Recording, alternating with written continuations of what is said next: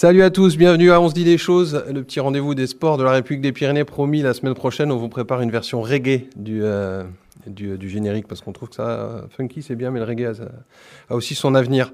Euh, on approche doucement de la fin de cette première saison dont on se dit des choses. Euh, encore un épisode après celui-ci et il sera temps d'enfiler les tongs, cher à Jean Forêt, euh, pour, euh, pour voguer vers un été euh, de rencontres et de, régénération. autour de, de la table et de ce studio, je commence à ma droite par le vénérable d'entre nous, le sage en fait, hein, je crois qu'on peut dire ça comme ça. Salut Christian Saint-Pé. Adichat à toutes, c'est Agour Chiberoa.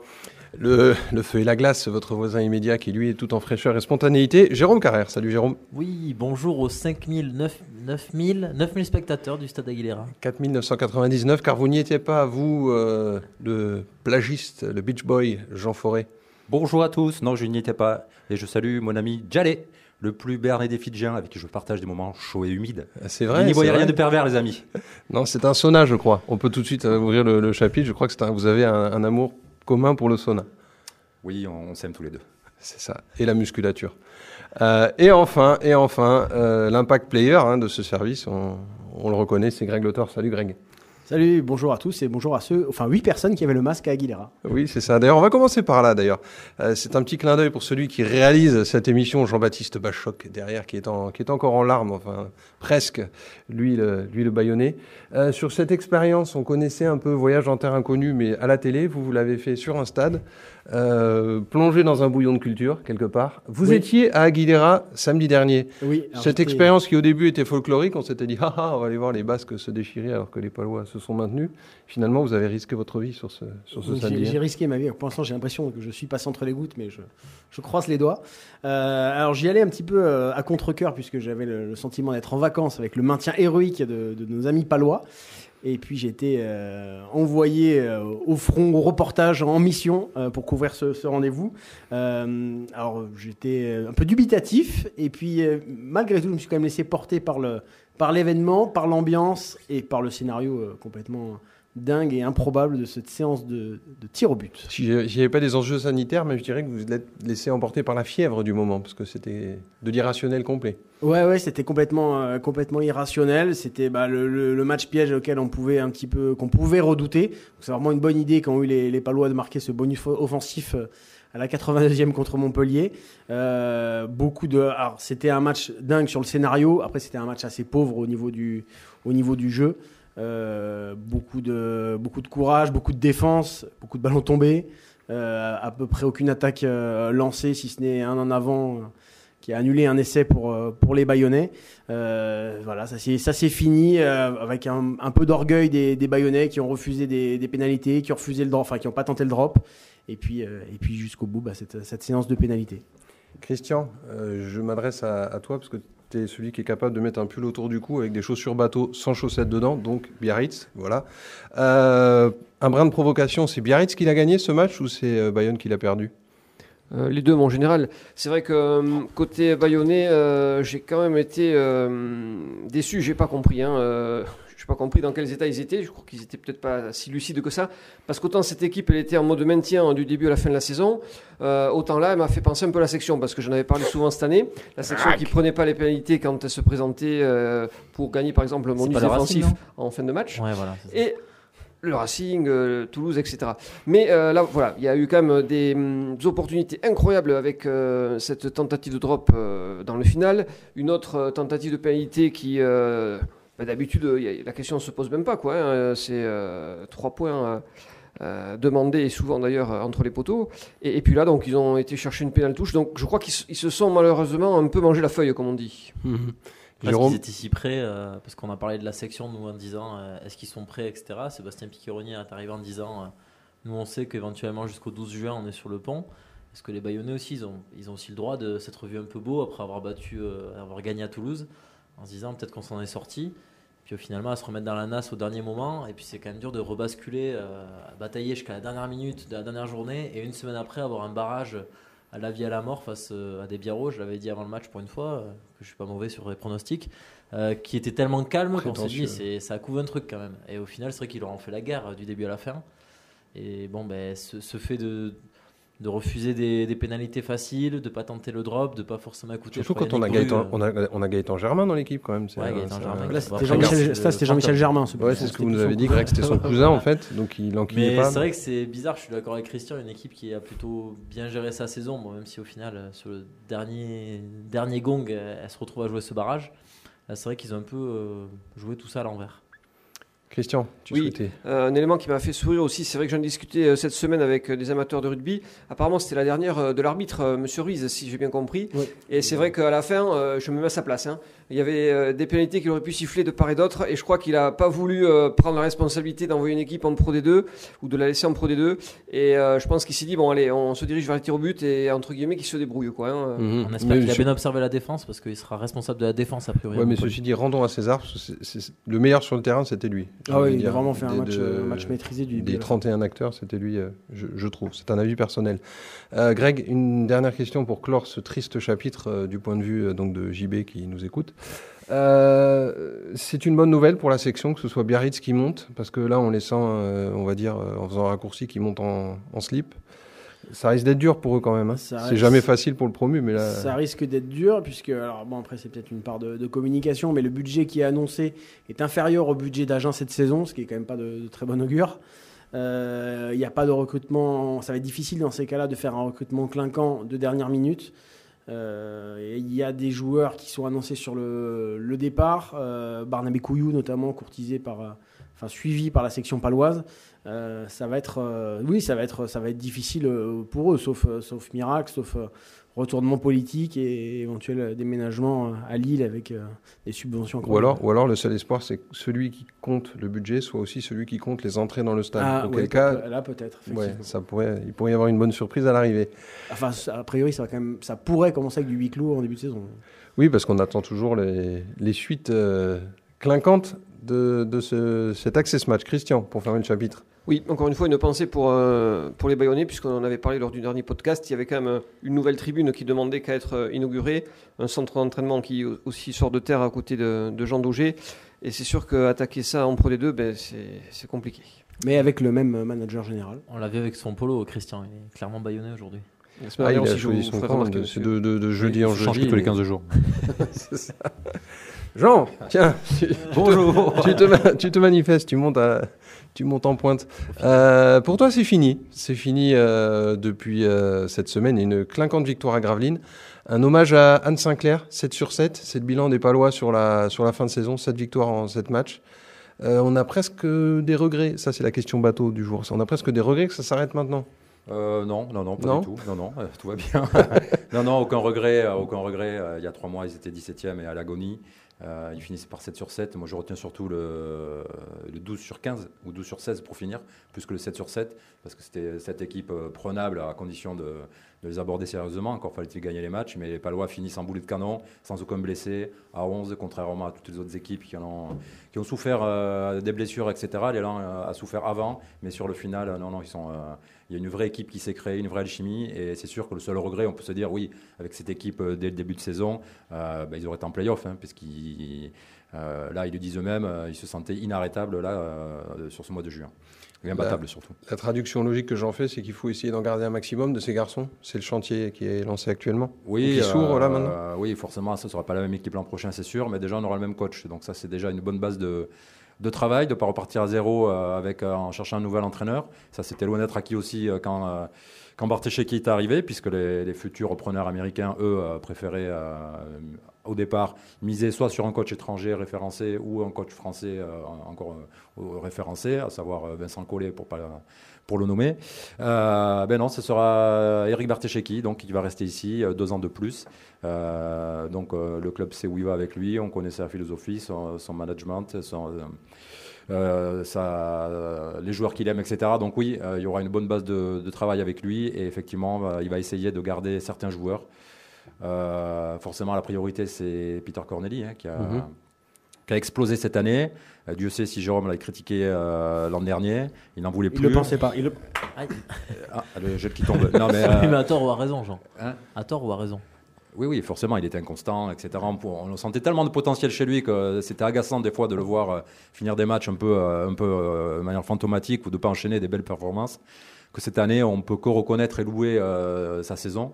Euh, D'ailleurs, c'est très étrange qu'il n'ait pas été euh, nommé dans, les, dans, la liste pour les MVP de la saison. Ça, c'est incompréhensible. C'est la meilleure évaluation française. Euh, c'est le meilleur rebondeur. euh, Oui, mais c'est conforme à la politique générale de la LNB. Quoi. C'est... La cohérence n'est pas toujours le, le Non, maître euh, mot du. Bon, arrêtez avec cette idée. Euh, donc voilà, oui, donc euh, ils vont s'atteler à essayer de, de conserver euh, Corneli. Euh, pour ça, il faudra peut-être euh, doubler son salaire ou pas loin. Euh, on peut penser aussi à Justin Bibbins, qui Mhm. fait une superbe fin de saison. Donc l'idée, ce serait éventuellement de le garder dans un rôle de deuxième meneur. Donc euh, ça laisse quand même euh, envisager sur le, le potentiel de l'équipe prochaine si Bibbins n'est que le deuxième meneur. Euh, je pense aussi à Amadi Ndiaye dans un rôle de deuxième ou troisième pivot ben, qui joue 5 à 10 minutes ou 15 minutes ou 0 minutes. Euh, on a vu sur le- les deux derniers mois que ça fait largement la maille. Et, euh, on peut aussi penser, pourquoi pas, CJ Williams, j'en sais rien. Ça, c'est les discussions vont, vont commencer ou sont déjà en cours.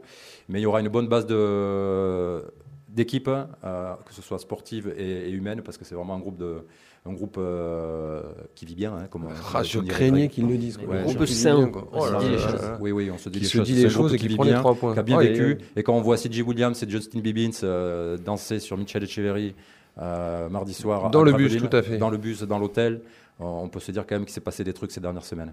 Euh, vous avez peut-être pas parlé de Michel, Michel, Michel, Michel Echeverry du, du Texas, bien Miguel. connu. Miguel Echeverry. Avec euh, David Bonnemaison Carrère. Je crois que vous avez passé un peu de temps avec lui aujourd'hui. Euh, je fais un peu de teasing pour le journal de ce vendredi. Euh, lui, il vous a peut-être aussi parlé du projet de reprise de, de ces jours maintenant que l'on va regarder avec attention. Attention, comme on dit à Seattle. Yes. Donc oui, euh, tout est en, on va dire, en ordre de marche, tout est en train de se finaliser. Euh, ça devrait tomber, euh, je ne sais pas, avant le 30, c'est sûr. Il n'a pas voulu me donner de date, mais euh, voilà, il y aura une communication, je pense, assez rapide sur le fait que les Américains débarquent. Euh, donc pour le sportif et puis pour tout le reste, évidemment. Mais nous, on va se rester sur le, sur le volet élan-bernais. Ils, ils en sont où là? Si je devais faire la comparaison, ils sont entre le compromis et, et le notaire là euh, il n'y a plus qu'à attendre le délai légal et on se fait un bisou et, bonjour compromis, chez vous? Chose due, mon cher Vincent. Euh, donc oui, donc on arrive. au montage. Donc on arrive au bout, il devrait y avoir une bonne nouvelle euh, la, la semaine prochaine, je pense. Et donc effectivement, l'élan va pouvoir, euh, va pouvoir regarder beaucoup plus haut. Et c'est quand même assez incroyable. hein. Il y a un an, c'était quasiment le dépôt de bilan. Là, ils, se retrouvent à, ils vont se retrouver à viser le, le top 3-4 français. Pourquoi pas jouer une Coupe d'Europe hein, C'est l'info du jour. Mhm. Euh, je pense que l'élan a demandé une wild card pour jouer la, la Champions League l'an prochain. Euh, réponse, je crois, le 25 juin. Donc euh, D'accord. voilà, tout est en... Et Jean fait pas son autopromo, mais euh, son papier de ce matin sur le roman de la saison de l'élan, je le conseille. Tout à fait. Ça montre bien euh, le passage quand même entre le dépôt de bilan et là aujourd'hui euh, où se trouve ce club. Une espèce de résurrection qui ne doit pas vous laisser insensible, mon cher Christian. Oui, vous qui aimez bien vous le êtes lire, branché mais je sur la vais- thématique. Au mois d'août, sous le parasol, Christian. Non, je vais précipiter tout à l'heure, figurez-vous, Jean. Euh, Christian, pour vous, Jean enfile les tongs, vous, vous allez rechausser les crampons. Oui. Euh, Les moulets, le pour grand cirque de la vie. Demain, vendredi, le Pau FC reprend l'entraînement à la Croix du Prince. Ça, c'est dur. Absolument, à la Croix du Prince pour aller s'imprégner des valeurs du rugby, non plus sérieusement pour euh, ben, pallier l'absence du terrain euh, d'entraînement. Qu'est-ce Qui- qu'il y a le, le terrain d'entraînement Rappelez-nous un peu. Alors il doit faire l'objet de travaux où on va implanter donc ces prochains jours un système d'arrosage automatique. Euh, donc il sera disponible, je pense, jusqu'à la mi-août, puisque l'équipement n'était pas encore arrivé euh, en début de semaine. Donc du coup, Croix du Prince demain. Croix du Prince, alors ça va nous ramener deux ans en arrière, hein, puisque le Pau FC avait également débuté sa saison euh, à la Croix du Prince. On sait où il l'a terminé d'ailleurs, avec une, une accession. Mhm. On n'ira pas jusque-là. Si, si. Ligue 1.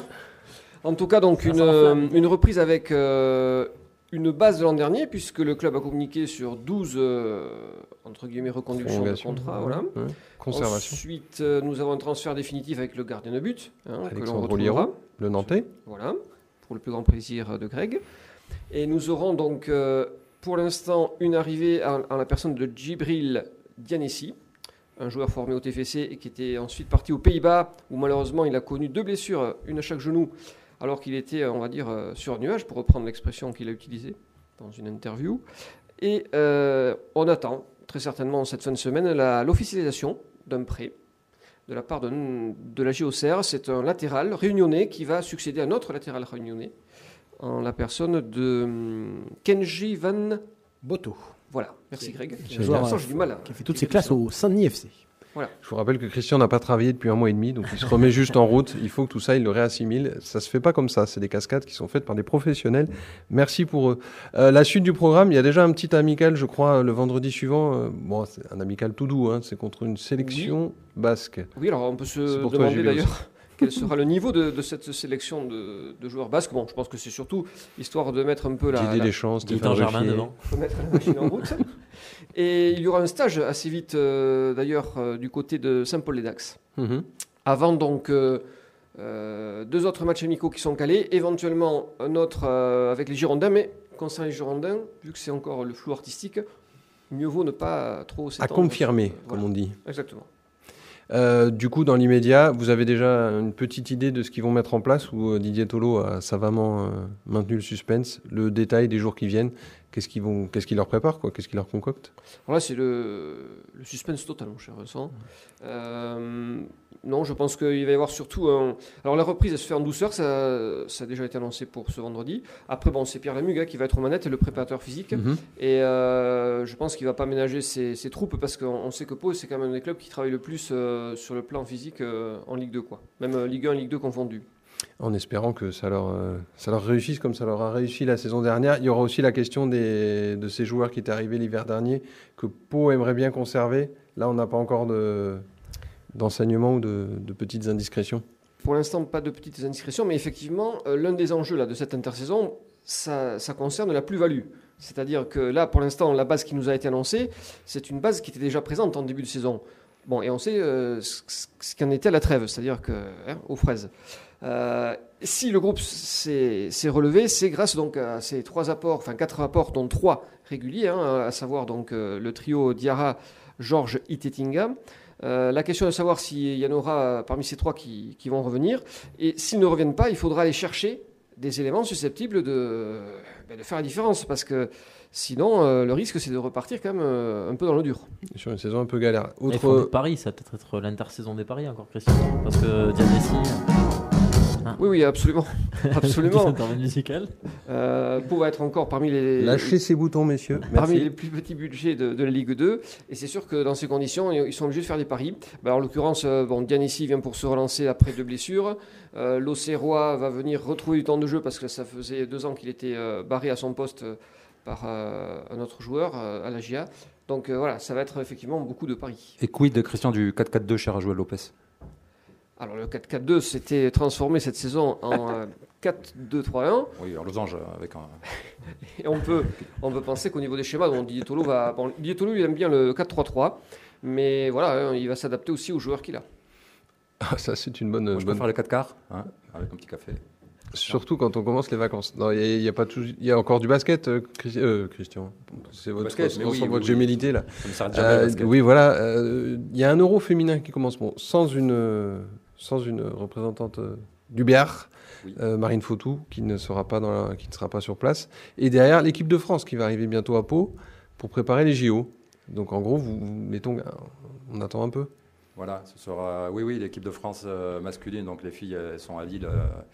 Elles attaquent l'Euro ce soir. Euh, les garçons, eux, euh, c'est les JO qui commencent fin juillet, comme, tous les JO.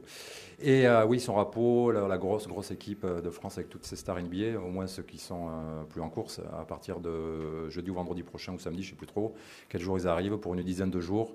Malheureusement, euh, ça risque d'être euh, au- à huis clos, enfin à huis clos où il Dans reste la des- bulle. Ouais, dans, dans une certaine bulle. Il n'y aura pas de match de prévu. Je ne sais pas s'il y aura un entraînement ouvert au public comme les autres années où tu avais quand même 2-3 000 personnes qui pouvaient aller au palais. Euh, a priori, non. Euh, ça communique très peu pour l'instant. Euh, ce serait dommage, hein, mais bon, on peut le comprendre. Mais c'est vrai que c'est dommage d'avoir tous ces joueurs à Pau, ces, ces méga stars euh, mondiales, euh, si près et de finalement les avoir si loin, puisqu'elles risquent d'être difficiles à approcher. Oui, il faut dire que les organisateurs tokyoïtes ont l'air assez à cheval sur les. Ils veulent pas prendre de risques, quoi. J'imagine que c'est ça. Oui, surtout. Tokyo 8 et puis français aussi. Même à l'Euro féminin, là, ça fait un peu polémique, ça. Les quelques sélections qui ont 2-3 joueuses euh, qui ont le Covid. C'est Mhm. compliqué, quoi. Au basket, sur 10 joueurs, 10-12 joueurs. Dès qu'il t'en Tout manque à fait. 3-4, c'est un peu Pour les, pour les aficionados du POFC qui sont en manque, sachez que la, la reprise de, pas, Christian, ce vendredi à la Croix du Prince est ouverte au public. Sortez ce monsieur Ce vendredi là Oui. Demain Donc rappelez-nous l'heure, parce qu'on l'a pas dit. je À crois. 16h. À 16h. faut le Demain, pass sanitaire 16h, à jour rendez-vous à la Croix du Prince pour une euh, séance donc du POFC, la première, la toute première, toute toute première fois. Euh, Greg, la reprise, vous pouvez pas la faire en chantant, vous pouvez la faire en parlant, ça, ira très bien. Tu peux d'ailleurs. Euh, du POFC, du, de la section paloise, ce sera par contre pour le mois de juillet, un mois plus tard.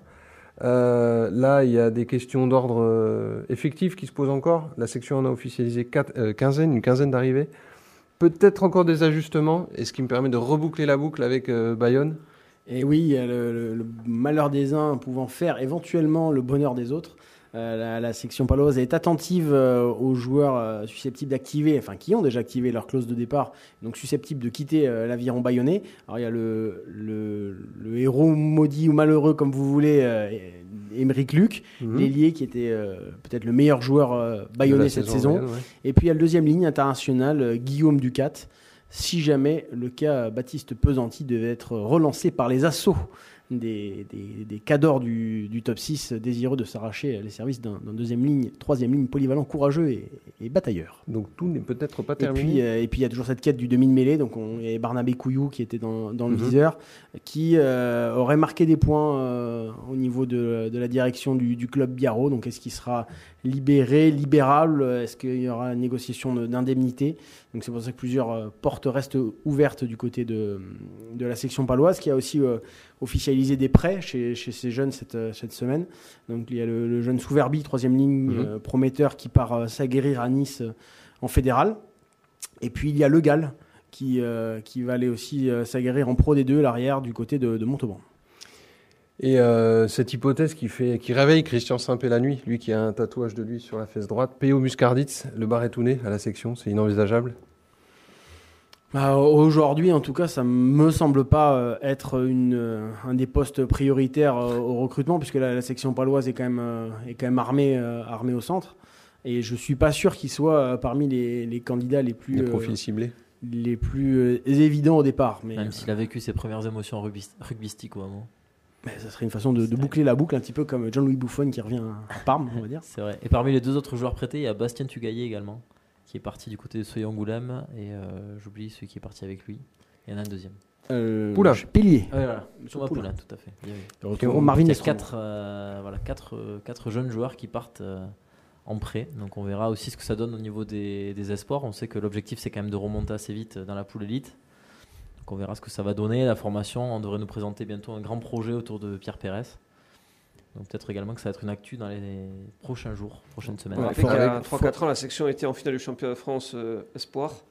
Et qu'aujourd'hui, malheureusement, tout est un petit peu à reconstruire. Tout est à relancer. Avec cher un Christian. petit, petit clin d'œil, vous aurez aussi un œil dans les jours qui viennent sur votre chouchou, celui sur lequel, Jérôme, vous prenez 10% à chaque transfert, Mathias Colombé, qui est revenu à Pau. Je pense que c'est un peu pour vous d'ailleurs, hein, parce que vous avez fait une campagne de presse absolument euh, folle pour Ouais. lui. Euh, C'était la surprise, hein, ce retour. C'était la surprise, effectivement. Il était parti, on va dire, euh, un peu en froid. Ça a été un peu, un peu compliqué son départ. Voilà, il avait ouvert son cœur. On le comprend aussi. ce qui a été un peu difficile. Et euh, donc il était parti avec France 7, il fait une euh, première saison bah, compliquée avec le Covid, etc. Donc ça faisait quasiment un an qu'il n'avait pas joué. Là il a repris la prépa euh, en début d'année vraiment intense pour aller vers le TQO qui a lieu justement euh, ce week-end. Donc l'équipe de France féminine et masculine seront à Monaco pour essayer de gagner un, un billet pour les Jeux de Tokyo. Et donc effectivement en parallèle, euh, son retour à la section paloise, donc il a signé jusqu'en 2023. L'année prochaine, euh, il devrait être quelques fois éventuellement mis à disposition de France 7. On ne connaît pas encore vraiment les, les modalités de la chose. Donc c'est possible qu'il aille faire quelques tournois pour, euh, pour renforcer, comme on peut voir par exemple Jean-Pascal Barak qui l'a fait cette Mhm. année, même la Gabin Villière qui va participer également à, À la au. TQO, ainsi qu'Antoine Zegdar. Donc possiblement euh, Mathias Colombet fera la même chose. Et ensuite à la section, ben, il essaiera de, de grappiller du temps de jeu au poste d'arrière, lui qui a déjà joué un match de top 14 avec la section. Bon, comme vous êtes en. Il y a un téléphone rouge entre chez vous et chez lui. De toute façon, vous nous tiendrez au courant de tout ça. Je n'en doute pas. Euh, merci à tous les quatre euh, bah, d'avoir supporté cette, euh, ce nouvel exercice imposé. Moi, je vous dis rendez-vous la semaine prochaine. Donc, ce sera la- les adieux au Music Hall de la saison 1 dont on se dit les choses. Avant, avant de bâcher, on va bâcher comme des fous. Ça va être génial. Sur le Tour de France. Euh, Oui, sur le Tour de France, on a une épilation à faire et des vélos à enfourcher. bonne fin de semaine à tous. À bientôt. Ciao, ciao.